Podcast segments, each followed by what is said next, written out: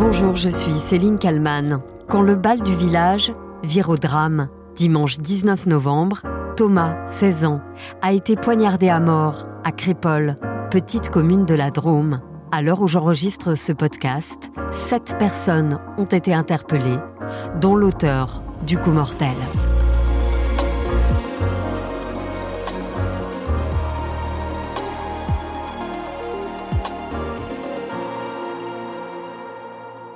Fête de village qui tourne au drame à Crépole, dans la Drôme. Un jeune de 16 ans est mort d'une blessure à l'arme blanche et deux autres personnes ont été prises en charge en état d'urgence absolue. Un groupe d'individus extérieurs à la commune aurait tenté de rentrer dans cette soirée qui se déroulait dans la salle des fêtes. Le vigile a été blessé et s'en est suivi une rixe générale. Le chaos, la terreur, à la fin d'une soirée qui s'était jusque-là bien déroulée. Les participants à ce bal décrivent une violence inouïe dans ce petit village de la Drôme. Crépole, un peu plus de 500 habitants, une commune tranquille, jusqu'à cette nuit du 18 au 19 novembre 2023. Thomas, 16 ans, un ado sans histoire et inconnu des forces de l'ordre, est poignardé. Il décède sur le chemin de l'hôpital. Deux autres personnes sont grièvement blessées et une dizaine d'autres sont touchés. Beaucoup sont traumatisés par ce qu'ils viennent de vivre. Une témoin qui se trouvait dans la salle a accepté de raconter ce qu'elle a vu sur BFM TV. Sa voix a été modifiée car elle souhaite rester anonyme. Elle raconte que vers 1h30, 2h moins le quart du matin, la musique est éteinte. La fête est terminée. au moment de la sortie, sa sortie, et on a vu qu'il y en a d'autres qui rentraient, mais vraiment, euh, ils rentraient, mais vraiment en force, comme si on les poussait pour rentrer. Et c'est là qu'on a vu que, ben, que c'était des jeunes qui étaient en train d'attaquer, quoi. Cette témoin affirme aussi que ceux qui pénètrent de force dans la salle des fêtes sont armés. Alors, ils avaient des couteaux qui étaient, je vous mens pas, ils étaient comme ça. Les couteaux étaient au moins de 20 à 25 cm de long. Quand les videurs ont fouillé, il y avait déjà des couteaux de 25 cm. On en a récolté deux qui ont été donnés à la gendarmerie. De toute façon, on vient pas en, soirée avec des couteaux. Si vous venez avec un couteau, c'est parce que vous avez l'intention de, faire la merde. C'est qu'ils viennent pour tuer, c'est tout. Et c'est pas une rite. Ils sont venus pour tuer. Ils sont venus parce qu'ils avaient l'intention de tuer. La témoin raconte aussi que la salle ressemblait à un abattoir. Ce sont ses mots. Les vigiles avaient fermé les portes pour protéger tout le monde. À l'intérieur, tous les blessés étaient allongés à même le sol pour être soignés. La mère de Crépole, Martine Lagut, déclare ceci au Dauphiné libéré. Une bande est venue pour tuer des gens. Ils ne sont pas venus pour s'amuser, mais pour faire du mal. Ce drame endeuille une famille. Ce sont des enfants de 16, 17 ans des villages alentours qui étaient là. Quand je pense à eux, c'est terrible. Un jeune qui était dans la salle, caché derrière une porte, a enregistré sur son téléphone ce qui se passait à l'intérieur de la salle des fêtes. Oh, c'est en train de planter. Vite, coup de couteau. Coup de couteau. Cette lycéenne, qui a quitté la fête juste après le drame, ne comprend pas pourquoi il y a eu un tel déchaînement de violence. On avait tous le sourire. Enfin, ça faisait super longtemps qu'il n'y avait pas eu de fête de village dans le coin. Vraiment, j'ai pas compris pourquoi il s'est passé ça. Enfin, on était tous heureux et ils ont tout gâché ces gens. Ceux qui ont fait ça ont pris la fuite, donc euh, on sait pas où ils sont. Ça fait peur, quoi. Dans le Dauphiné libéré daté de ce mardi 21 novembre, il y a ce témoignage sidérant d'un jeune homme. On s'amusait, on était entre copains et un peu vers la fin, des individus sont arrivés. J'ai entendu que dehors, ça s'agitait. Il y avait un attroupement. Je suis sorti, je me suis pris un coup de couteau dans l'épaule et dans le dos. J'ai vu mon pote Thomas se faire poignarder. J'ai eu peur, je suis retourné dans la salle. J'ai vu un autre pote à moi se faire planter dans le dos. C'était l'horreur. Pour moi, c'était clairement un attentat. En pleine nuit, Thomas, 16 ans, est donc grièvement blessé au couteau. Une jeune femme présente est témoin de l'agression. Je vois quelqu'un euh, à terre qui, enfin, qui titube et tout et qui tombe un peu au sol. Et je comprends pas trop ce qui s'est passé. Je pensais qu'il était assommé, mais en fait, j'ai vu qu'il avait un trou euh, dans, euh, sur le côté du ventre. On ne savait pas quoi faire. On est, on est resté sans bouger, on était tétanisés. Thomas est très vite évacué, mais il décède sur le chemin pour l'hôpital. Cet adolescent rencontré par BFM TV était très proche de Thomas. Et en deux minutes, tout s'est passé, des coups de couteau de partout. J'ai perdu un de mes meilleurs amis, c'est inadmissible, c'est. C'est honteux. Il n'y a aucun mot pour décrire ça. C'est toute ma vie dans mon cœur. J'ai 18 ans, je vais avoir mon collègue qui est mort à 16 ans. À 16 ans. À Crépole, c'est la sidération. Quelques heures après le drame, Mégane et Manon se rendent devant la salle des fêtes pour rendre hommage à l'adolescent qu'elles connaissaient. C'est émouvant, touchant. euh, ça nous brise un peu le cœur, quoi. Âgé de 16 ans. euh, Voilà. Pour une soirée euh, banale et ça finit en drame comme ça. Ben, Moi j'ai été choquée, je m'attendais pas à qu'un bal avec euh, des jeunes euh, qui venaient s'amuser euh, se finisse comme ça, euh, avec un aussi grave drame. Et voilà, je suis choquée toujours. Oui, moi aussi, pareil, je suis choquée et je m'attendais pas du tout, du tout à ça. Surtout euh, à Crépole, quoi.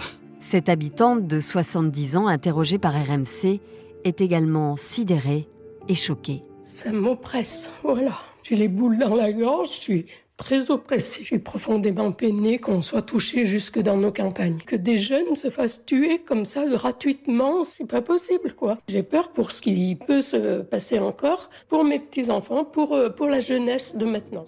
Clara, autre habitante de Crépole, confie à RMC qu'elle a du mal à trouver le sommeil depuis le drame. Je suis venue ici parce que justement c'est tranquille comme village et on se rend compte que bah, en fait de partout euh, c'est l'horreur. Il y a un enfant de 16 ans euh, qui était tranquille et qui, qui est mort. Donc oui j'ai peur, même à Crépole, où j'avais l'impression que c'était une bulle euh, où on était un peu loin de tout, un peu tranquille. Comment expliquer un tel déchaînement de violence à coups de couteau? C'est ce que va devoir déterminer l'enquête confiée à la section de recherche de Grenoble. Enquête ouverte pour homicide et tentative d'homicide en bande organisée. Des dizaines de personnes entendues par les enquêteurs. Des témoignages indispensables pour identifier les agresseurs. Chaque détail est analysé. Le parquet précise que des techniques d'analyse criminelle sont mises en œuvre pour recouper tous les indices sur les tenues, les signes distinctifs et les comportements des agresseurs. Les enquêteurs peuvent aussi s'appuyer sur les systèmes de vidéosurveillance installés autour de la salle des fêtes, mais aussi sur les images captées pendant la soirée par les participants. Le bornage des téléphones portables pourrait aussi être déterminant pour les enquêteurs. Plusieurs dizaines de milliers d'activations ont été recensées.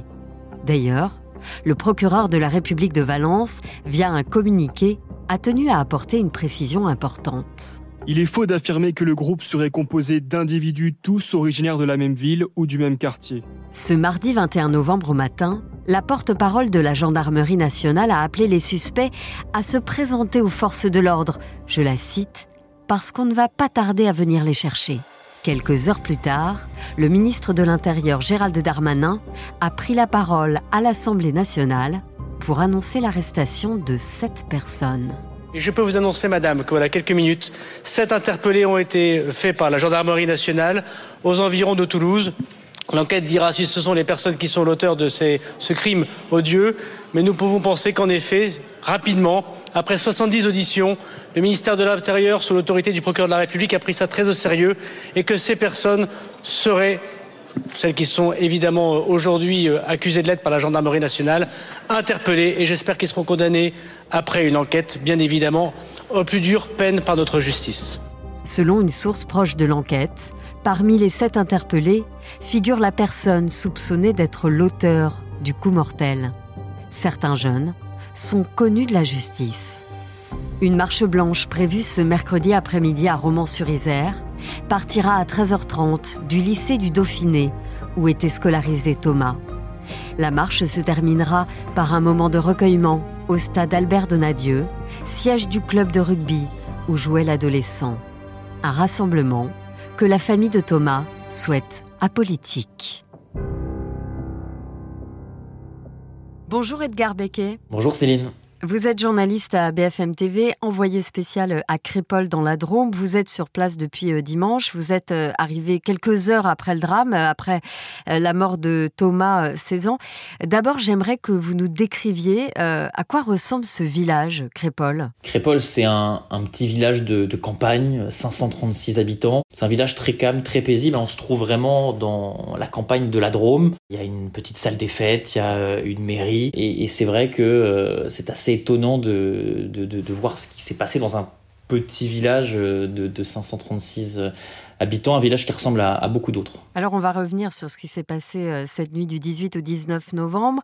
Il y a une fête, le bal d'hiver, euh, euh, qui est organisé donc dans, dans, ce village. Il n'y a pas forcément que les villageois de Crépol qui sont sur place, il y a des jeunes aussi qui viennent d'autres villages alentours, c'est ça? Oui, tout à fait. Alors c'est la, la, fête du village, c'est un bal populaire.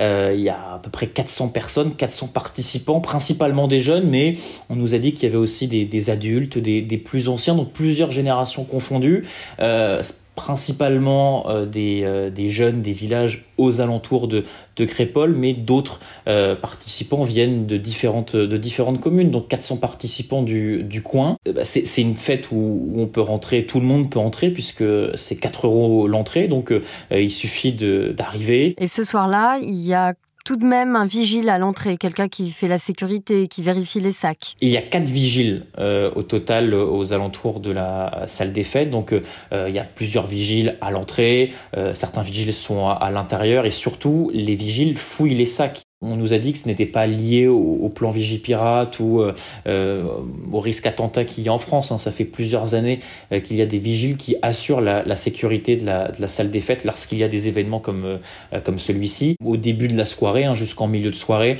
tout se passe bien et, les vigiles ne remarquent pas forcément, il n'y a pas d'inquiétude de la part des, des vigiles jusqu'en milieu de soirée. Vous avez rencontré une personne qui a participé à cette soirée et qui a donc assisté à cette attaque, cette bagarre. Je ne sais pas trop comment qualifier parce qu'on parle de rix et en même temps on a l'impression que ce sont euh, des personnes qui sont arrivées, mais de l'autre côté dans la fête, personne n'avait envie de se battre. Oui, c'est compliqué encore à, ce stade de déterminer les circonstances de, ce qui s'est passé. Hein. La participante à la fête que nous avons rencontrée donc avec Colline Chambol ce lundi après-midi, elle nous explique que pour elle, ce n'est pas une rixe. Euh, d'après elle, une rixe, c'est lorsque deux bandes rivales euh, se font face, s'affrontent. Là, elle m'explique qu'il y a eu simplement des euh, jeunes extrêmement violents qui sont arrivés au fil de la soirée au compte-gouttes deux, puis quatre, puis six, puis une dizaine aux alentours d'une heure trente du matin. Ils encerclaient la salle des, des fêtes et d'après elle, personne n'avait de contentieux avec eux. Les participants à l'intérieur sont des jeunes que tout le monde connaissait. Il y avait euh, une ambiance festive, une très bonne ambiance, tout se passait, euh, tout se passait bien. Elle nous explique que c'était une attaque. Elle nous a expliqué que ces jeunes sont venus pour tuer. Elle nous a dit s'il n'y avait pas eu de vigile, peut-être que je ne serais pas là pour vous expliquer ce qui s'est passé. Et donc elle a vu les participants, certains participants se faire poignarder, euh, dont le jeune Thomas hein, qui est, qui est, qui est décédé quelques heures plus tard, un vigile qui a été blessé à la main. Au tout, il y a une, une petite vingtaine de, blessés, et puis donc une personne décédée qui, est Thomas. Donc elle, elle a, elle a vu ce qui s'est passé, elle était, elle était choquée, sidérée, elle était très émue lorsqu'on l'a rencontrée. Et elle nous a expliqué que l'attaque, on va dire, euh, l'altercation s'est produite à l'extérieur de la salle. Les personnes qui ont tenté de pénétrer dans la salle ont été refoulées donc par ce, ce premier vigile, par un vigile qui a été blessé notamment. Les individus euh, sont arrivés au compte-goutte au fil de la soirée. Il y en a eu deux qui sont arrivés, puis quatre, puis six. Ces jeunes ont payé la somme euh, qui était demandée pour entrer dans la salle. Et donc, comme c'est une soirée qui est ouverte à tous, ils ont pu accéder à la salle. Les participants que nous avons, avec qui nous avons échangé, ils nous ont dit tout le monde s'amusait, euh, tout le monde était assez bien habillé à cette, à cette soirée. C'est vrai qu'il y avait certaines personnes qui paraissaient suspects. déjà parce qu'ils faisaient beaucoup d'allers-retours entre l'entrée de la salle et l'extérieur de la salle sur le parking. Il passait beaucoup de coups de téléphone. À l'intérieur de la salle, il ne s'amusait pas. Dans un bal, on danse, les gens dansaient, euh, ils buvaient des coups. Euh, ces individus euh, étaient un peu dans un coin, un peu des regards suspects, une tenue qui ne correspondait pas à celle qu'avaient les autres participants du bal. Et donc, ils étaient, allez, 5-6 dans, dans, la soirée, mais c'est aux alentours de 1h30 que d'autres individus ont rejoint ceux déjà présents dans, dans la salle. Et c'est à ce moment-là, lorsqu'ils sont un peu plus d'une dizaine, qu'il tente d'entrer à l'intérieur de la salle des fêtes. Il est aux alentours d'une heure trente, mais à ce moment-là, la fête est finie et donc le videur leur dit euh, vous ne pouvez pas entrer puisqu'on va faire sortir les participants, la fête est terminée et c'est là euh, que par l'altercation, c'est là que part cette attaque puisque euh, les jeunes ont voulu entrer et les vigiles leur ont refusé l'entrée. Un adolescent de 16 ans, Thomas, est décédé, il a succombé à ses blessures quelques heures après avoir été poignardé. Thomas est décrit par ses copains comme un garçon sans histoire, un mec super gentil, c'est ce qu'on a pu lire dans la presse, qui faisait marrer tout le monde. Vous avez rencontré certains de ses amis C'est ça, on a rencontré euh, Matteo, euh, qui est un ami proche de Thomas. Alors déjà, ami proche, puisqu'ils étaient dans la même bande de copains, une bande de copains de allez, de, de 15, 15 amis. Euh, c'est ce que m'a dit Mathéo, c'était un, un, jeune homme ouais, sans histoire, euh, très blagueur, quelqu'un voilà, qui, qui avait de l'humour et surtout euh, quelqu'un qui, qui ne supportait pas les, les conflits entre ses, ses, amis. Donc ça c'est Mathéo qui nous l'a dit, donc un ami proche. Les deux amis étaient euh, tous les deux en classe de terminale terminale technologique au lycée du Dauphiné à, Romans-sur-Isère. Et surtout, les deux amis, donc Mathéo et Thomas, étaient dans la même équipe de, rugby. Hein. Thomas était un, grand sportif, il était euh, joueur de rugby à, Romans-sur-Isère. Il était euh, membre de, l'équipe euh, du club de rugby Roman Péage, le RC Roman Péage, euh, depuis six ans. Une marche blanche est prévue ce mercredi, euh, justement à Romans-sur-Isère, où se trouve le lycée euh, du jeune Thomas. Les habitants, les amis que vous avez rencontrés vous disent qu'ils vont participer à cette marche. Ce que l'on peut dire, c'est que cette marche blanche, elle est organisée par la famille de Thomas. C'est ce qu'a indiqué le, le, RC Roman Péage, donc le, le, club de rugby dans lequel jouait euh, Thomas. Ils ont annoncé euh, la marche blanche ce, ce, lundi soir. Donc cette marche blanche, elle partira euh, du lycée du Dauphiné dans lequel était scolarisé Thomas et elle ira jusqu'à un stade de rugby dans la commune de Romans-sur-Isère. Et surtout, le club de rugby, le RC Roman Péage, a précisé que la famille souhaite que cette marche soit apolitique. Je vous remercie beaucoup Edgar Becquet, journaliste à BFM TV, envoyé spécial à Crépole dans la Drôme d'avoir répondu à mes questions pour le titre à la une. Merci Céline Kalman.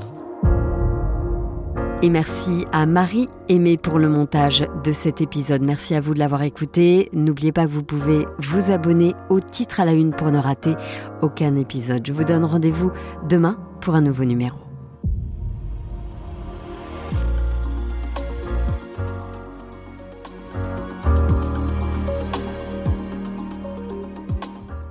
Vous avez aimé le titre à la une? Alors découvrez la question info. Dans l'épisode du jour, on revient sur le témoignage de Sandrine Josso, cette députée qui accuse le sénateur Joël Guerriot de l'avoir drogué à son insu. Deux récits très différents d'une même soirée s'opposent. Lui plaide l'accident. Mais quelle est la version des faits de Sandrine Josso? On a posé la question à notre spécialiste politique. La question info, c'est à retrouver en podcast sur bfmtv.com et sur toutes les plateformes d'écoute.